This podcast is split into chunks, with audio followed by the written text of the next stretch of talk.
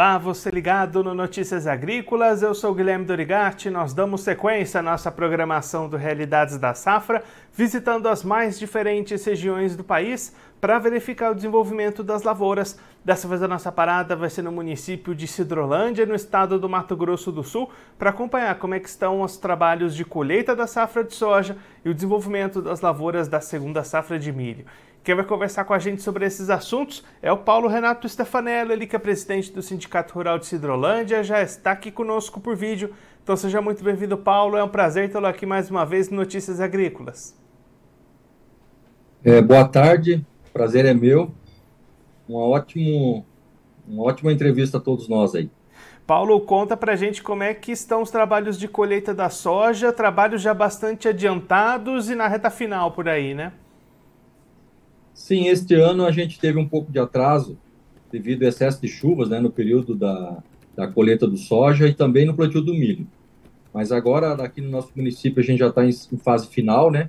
A colheita já está mais, a, já mais bem para o final mesmo, acho que acima de 95% colhido. E o que está mais atrasado é o plantio do milho. Mas também está na reta final, né? É, faltando somente aquelas áreas mais úmidas, assim, tiveram problema na colheita, né? E também problema de drenagem que não possibilitou o plantio do milho ainda, né? E aí, Paulo, olhando para os rendimentos, como é que ficaram as produtividades dessa safra de soja por aí?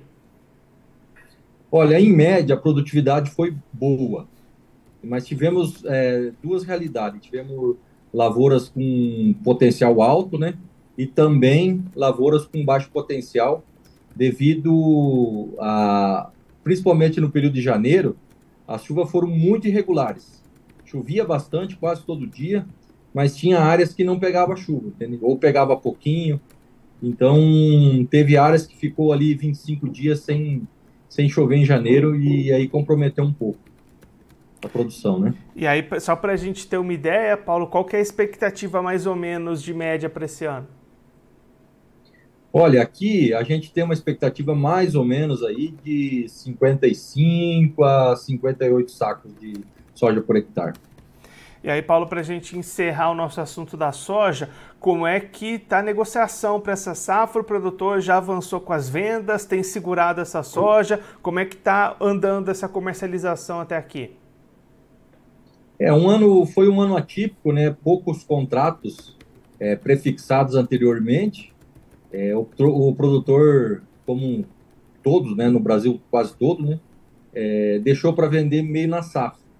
Isso foi um problema, né? Um problema que foi um, um acúmulo de oferta, né?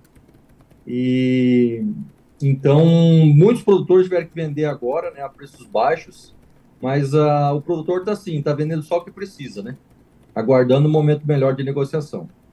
E aí, Paulo, olhando agora para o milho, você comentou um atraso também no plantio dessa segunda safra. Como é que fica a janela de cultivo? Ficou muita coisa fora daquele período ideal? Ela ficou muito comprometida esse ano, né? Porque a colheita até vai quando chove um pouco, mas o plantio não. O plantio precisa dar uma, dar uma enxugada no solo, dar uma drenada, né? E principalmente nas áreas mais terra vermelha, ela demora às vezes dois dias até para entrar plantio, né? Então a gente mais ou menos enxergou que nós estamos aí com 40, 50% dentro da janela e de 60% por aí quase fora da janela, né? De 50, 60% fora da janela principal, que seria até o dia 15 de março. Né? Aqui ainda deve ter ainda para plantar em torno de 20% da área, ainda 25% hoje. Né? Então isso não é normal, né? Não Hum, fazia muitos anos que não acontecia um evento de atraso de plantio como esse. E aí, Paulo, esse produtor que ainda não plantou, o risco é bastante grande, né? Semear esse milho a partir de agora, já em abril? É verdade. É, muitos optam por já não plantar mais, né? É, plantar alguma outra cultura de inverno, aveia, zevenha, alguma outra coisa, né? E muitos arriscam, mas já sabe que não, não tem financiamento, não tem seguro, né? E corre o risco muito grande de, de, de a estiagem ela começa já é, mais cedo, né? Então esse milho vai pegar pouco período de, de chuvoso, né? E, e, o risco da geada também é grande, né? Porque Quanto mais próximo aí o, tendo o aumento ali do mês de, de junho, mais complicado é, né? Paulo, muito obrigado pela sua participação, por ajudar a gente a entender um pouquinho melhor esse cenário das lavouras e da região. Se você quiser deixar mais algum recado ou destacar mais algum ponto para quem está acompanhando a gente, pode ficar à vontade. É, é um ano difícil, eu acho que exige um pouco de cautela do produtor, né? É, ter um pouco de paciência, principalmente agora na comercialização, tanto no soja quanto no milho, né? Eu acho que tem que se atentar um pouquinho, tentar travar alguma coisa, se tiver algum contrato, porque é, toda operação de comercialização que ficar tudo por um momento só, ela vai complicar, né? Nós temos um problema logístico aqui, um problema muito grave, né, de logística, e armazéns também, é, é um problema sério. Então, tudo tem que se pensar antecipadamente. Quanto mais a gente puder é, planejar com anterior, anteriormente, é, menos problema a gente vai ter no futuro. Né?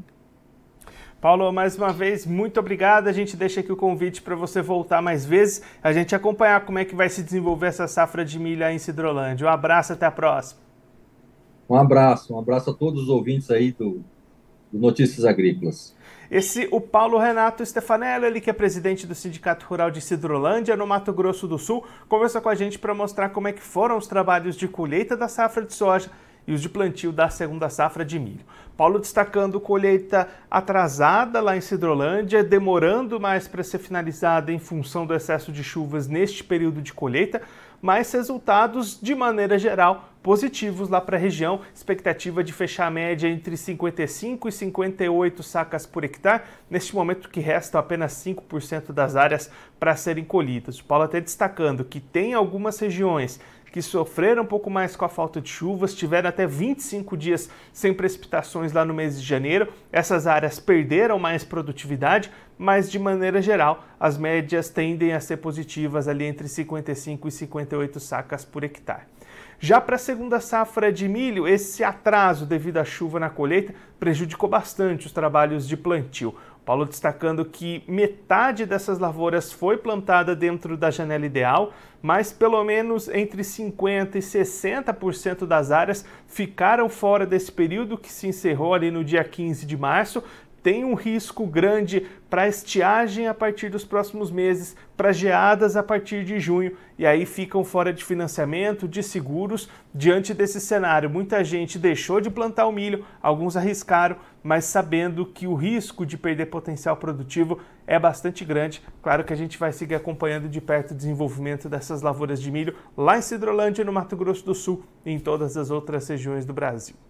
Agora eu vou ficando por aqui, mas você aproveite para se inscrever no canal do Notícias Agrícolas no YouTube. Por lá você pode acompanhar os nossos vídeos, as nossas entrevistas. Também deixe o seu like, mande a sua pergunta, o seu comentário, interaja conosco e com a nossa programação. Você também pode clicar no sininho, assim você ativa as notificações e fica sabendo de todas as novidades do Notícias Agrícolas. Eu vou ficando por aqui, mas a nossa programação volta daqui a pouquinho, então continue ligado no Notícias Agrícolas.